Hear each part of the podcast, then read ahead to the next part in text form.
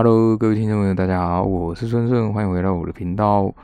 那因为之前说了哦，琉球的科普事情的部分呢，啊，大部分已经科普的差不多了哈，所以呢，之后就会直接进入故事的内容哈，除非有大家特别想要知道的琉球的话，就冲绳的一些古古代事迹哈，或古迹啊，当然还有预约这些哈，那这大家都可以提问啊，我会另外再帮大家科普一下。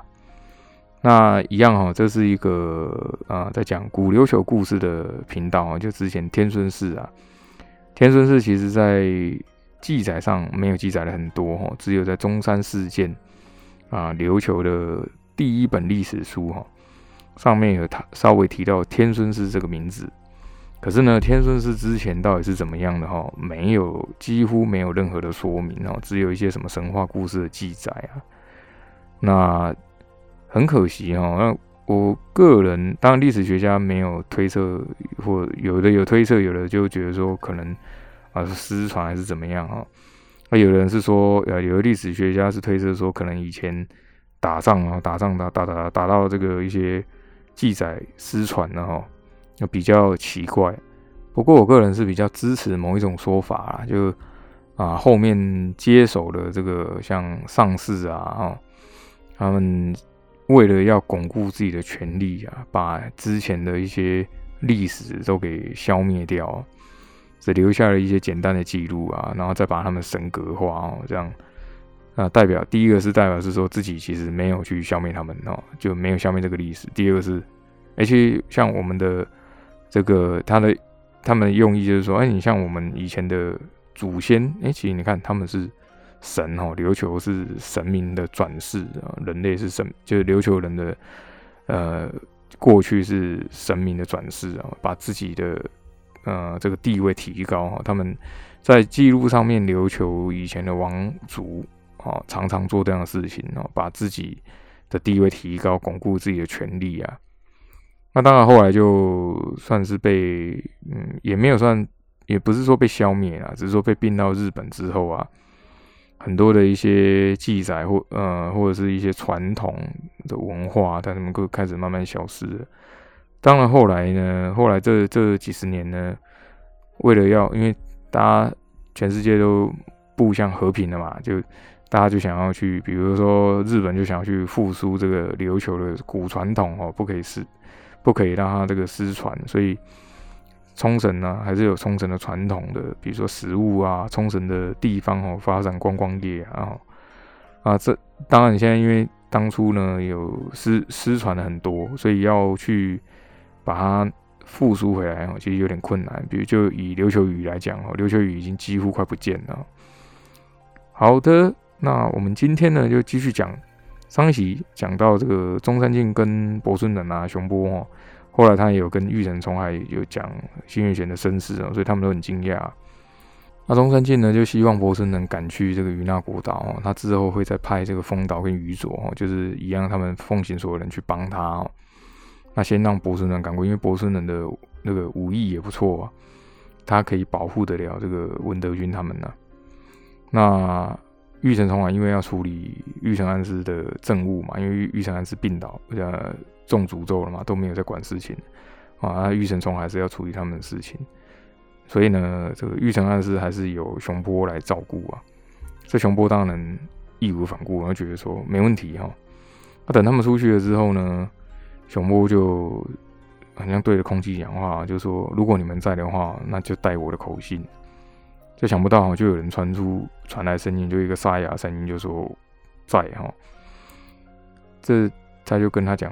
跟这个声音讲说，请你去告诉暗司大人啊，现任的文德军是啊，白川良衡就是上一任暗司大人的女儿哈，一定要保她周全呢。这件事情绝对不可以让白川信知道。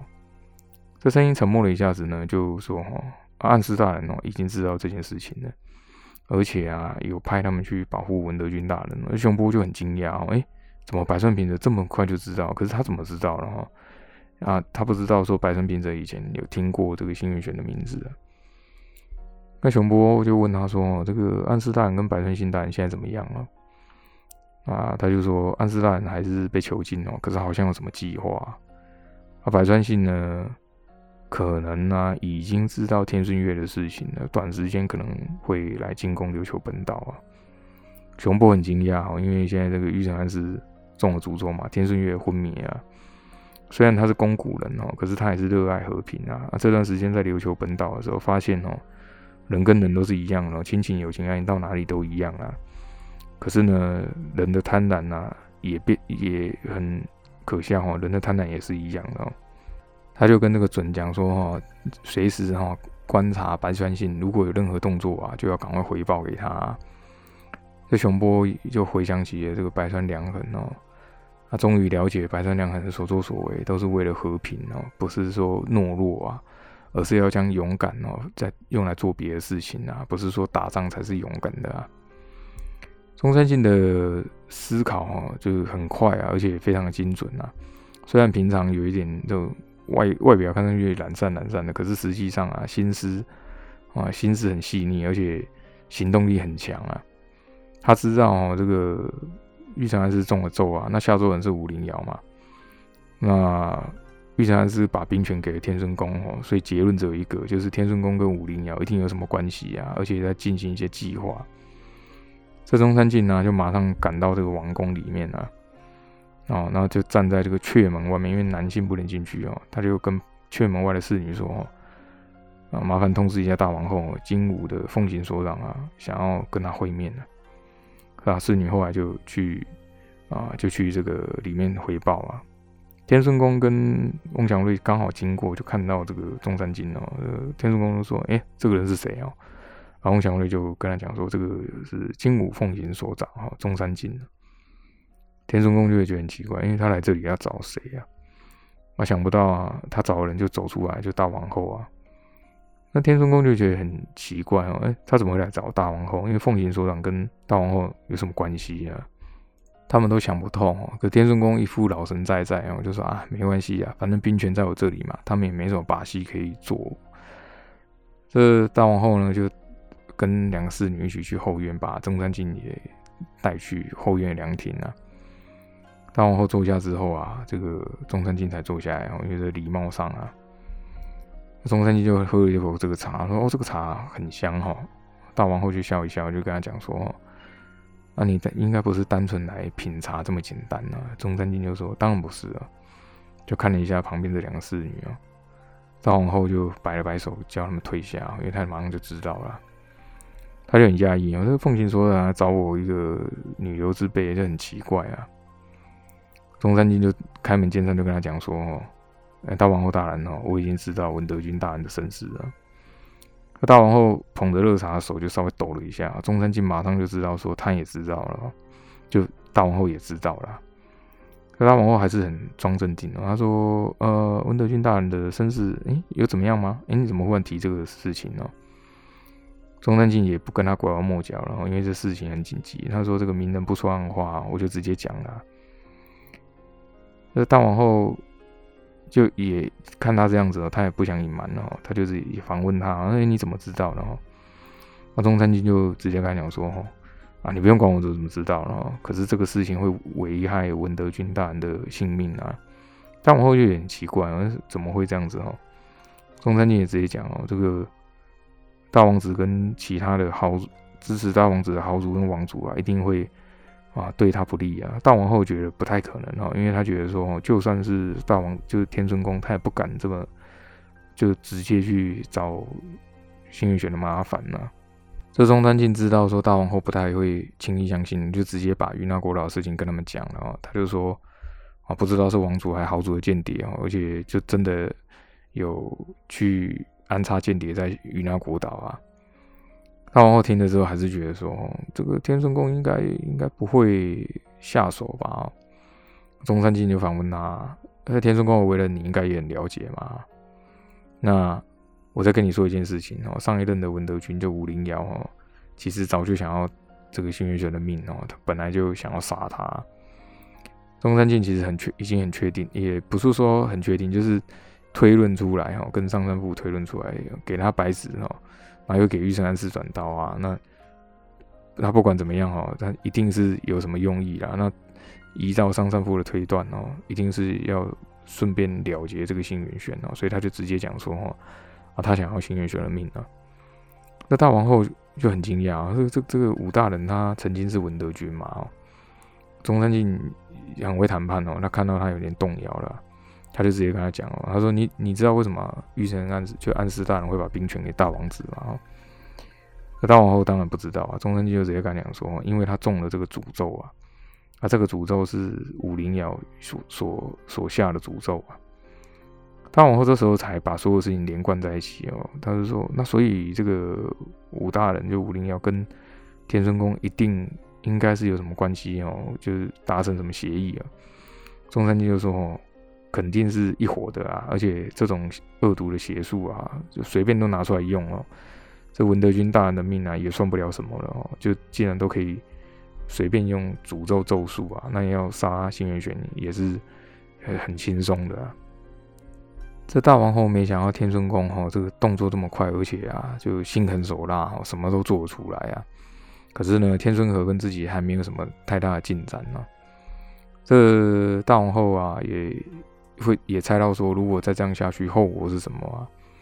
中山靖这时候他已经有很很长的，就是思考的很透彻了哈。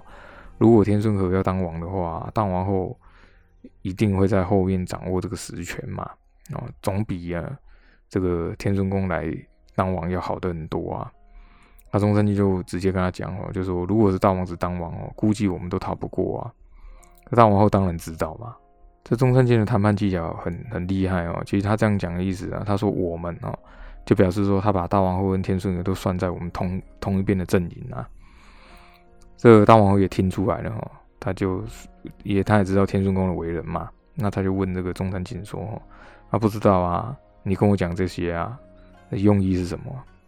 中山靖就说：“啊，我只想要保全这个文德军的周全哦，然后维护琉球王国的安稳啊。”大王后也听说过中山靖的为人哦，然后再就是他也是玉成安氏的养子啊，人品上也不错啊，不会像这个天顺宫这么狡猾哈，所以跟他合作的话，一定是有利可图啊。而自己是女流之辈啊，如果是那中山靖啊，或者是呃玉山安氏这边人支支持他的话哦，那肯定会比他自己一个人这样跟天顺宫他们来斗会好很多啊。这大王后就也算默认了哈，就沉默了一下，就跟他问他说：“那你说这个安师大人中了这个诅咒啊，武武大人会这种恶毒的咒术，那我们怎么办呢？”那中中山君就跟他讲说：“哦，那就不用担心哦，他已经不是文德军了。可是新元玄大人啊，是真正的文德军啊。”可大王后呢，就也认同哈，所以他就有点，他就就皱着眉头就说：“啊，这个孩子的身世也很可怜哦。”可中山靖也了解大王后的为人是怎么样的，他也他也知道说他应该只是做做样子啊，可他也不点破他，因为毕竟现在自己想要站在同一阵线啊。那大王后又问他说：“啊，兵权在大王子手上哦，怎么办呢？”中山靖就就说：“哦，虽然他有兵权哦，可是他也不敢这样贸然出兵啊，一定要给我们一些莫须有的罪名嘛。可是没那么简单哦，要去这杀一个王族或豪族，不可能那么简单的。那再就是他也不太可能会直接往于那国岛出兵啊。”那大王后。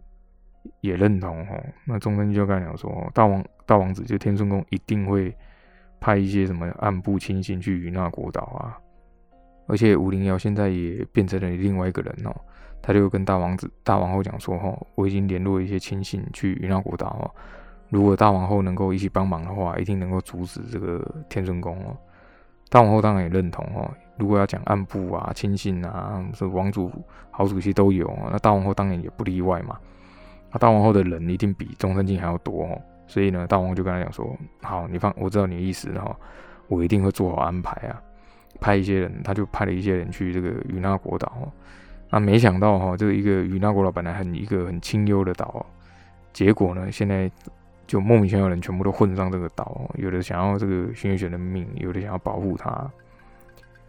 那在他们讨论的时候啊，就有一个人已经在行动了，就是回到与那国岛五零幺哦，就他现在就。默默的来来去自如这样子。他回到家里的时候啊，他就拿出了平常积累的这种药草啊，或者那种虫干啊之类的，我就干掉了虫子。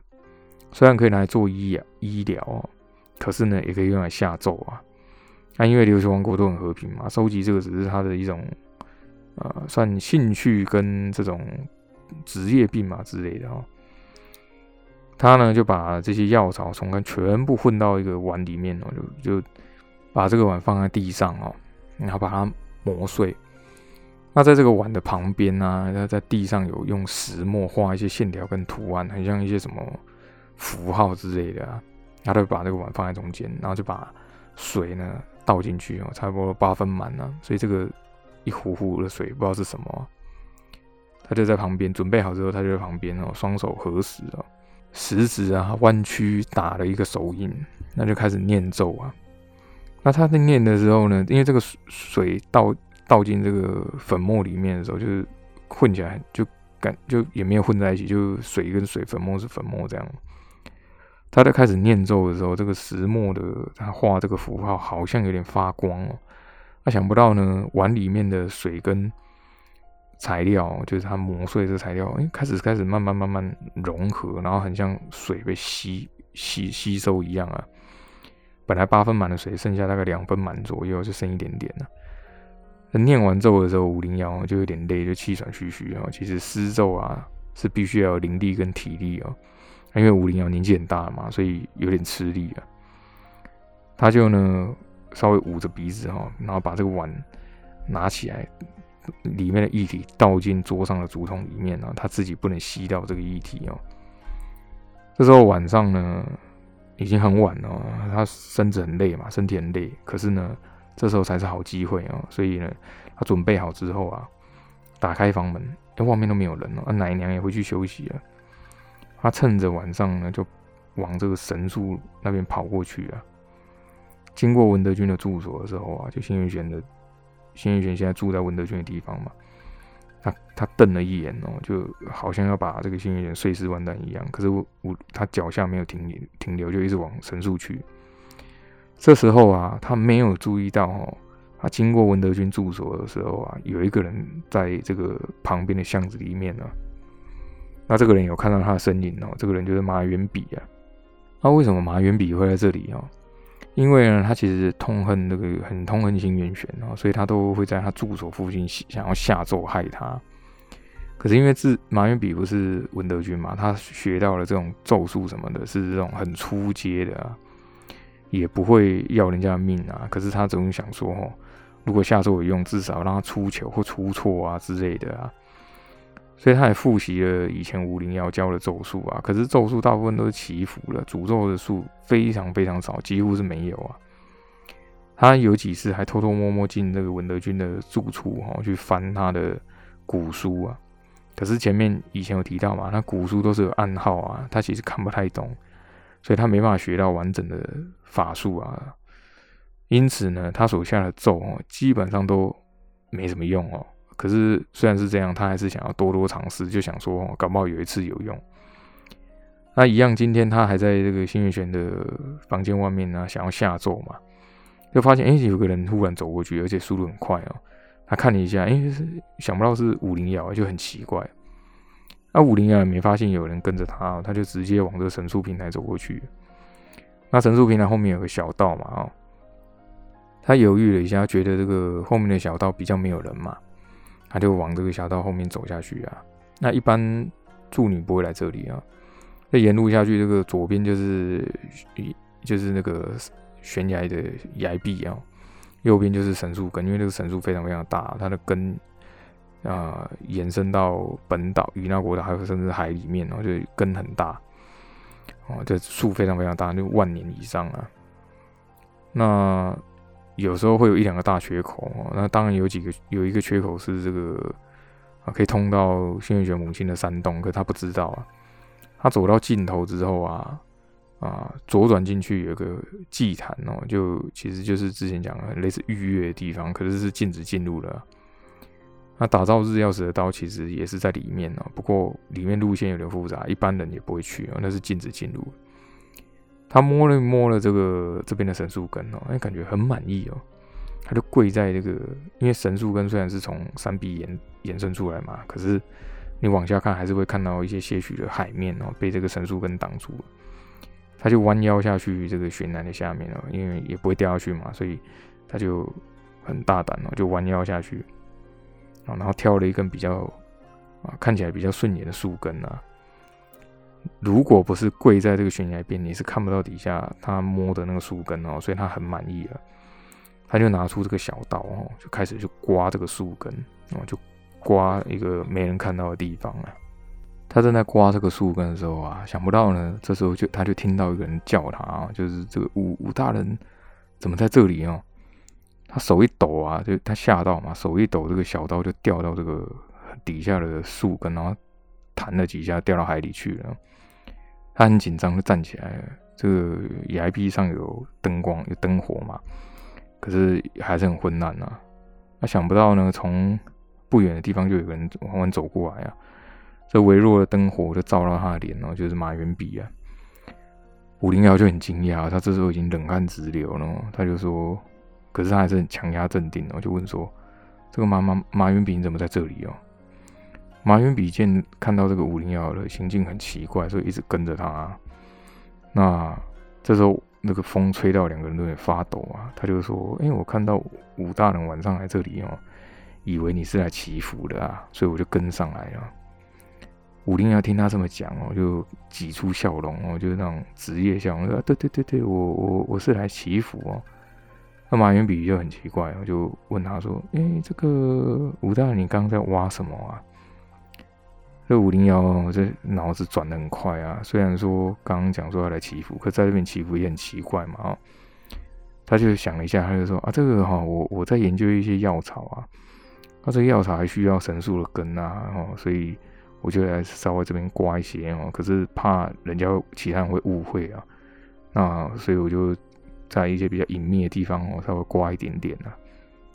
这马元笔就觉得很奇怪，药草，可是因为可能文德军有一些啊秘传的配方什么之类的，他也不清楚嘛。这五年后又继续讲，他说：“对对对，这个药草啊，如果成功了哈，你可以帮助很多人啊。”他说：“这个马远笔哦，你是我最喜欢的弟子啊，以后还有很多东西要教给你嘛。啊，现在先跟你讲也没关系哈。”他就把那个竹筒拿出来，就递给他，就跟他讲说：“哦，啊，这个就是我研制的药草啊，可以可以给你看看啊。”那马远笔也不疑有他了哦，就走过去，因为他心里就觉得说：“哼，果然我才是武林的头号弟子嘛。”而且啊，希望哈，他很希望说这个武林瑶可以教一些这种只有文德军才会的秘术，或者是这种诅咒的术哦，诅咒的法术啊。他接过这个竹筒啊，他武林瑶就跟他讲说：“哎，这个药还在研制哦，我是根据啊以前的这个文德军的秘传里面哦去研究出来的。那现在只差这个神树根啊，啊，不然你帮一下我啊。”啊，马云比听了之后啊，就觉得：“哎，当然好啊，哈。”啊，他也在这个比较隐秘的地方就刮了一小块神树根哦。他刮下这个神树根之后啊，就这个神树就会秃一块嘛，所以他就觉得说，哎，刚刚这个武林瑶有讲说哈，哎，不要让人家发现可能比较好一点，因为很多助女老助女啊都是那种比较古板的哈，会觉得说这样不行，这样不行，这样不行哈。那所以呢，他也觉得说，哎，其实蛮有道理的，他就刮了一小块树根下来。那五零幺就跟他讲说，就只要把它加进这个药水里面，就应该就完成了。他就把这个木塞子木塞打开哦，就把这个神树根塞进去了。那神树根一塞进去的时候，就有一种那种冒泡，就那种腐蚀的声音啊。那竹筒还有点发热。那马云比本来想讲话，可是鼻子就闻到一种那种刺鼻的味道啊。那顿时啊，他就天旋地转哦，脚下一软就坐到地上去了。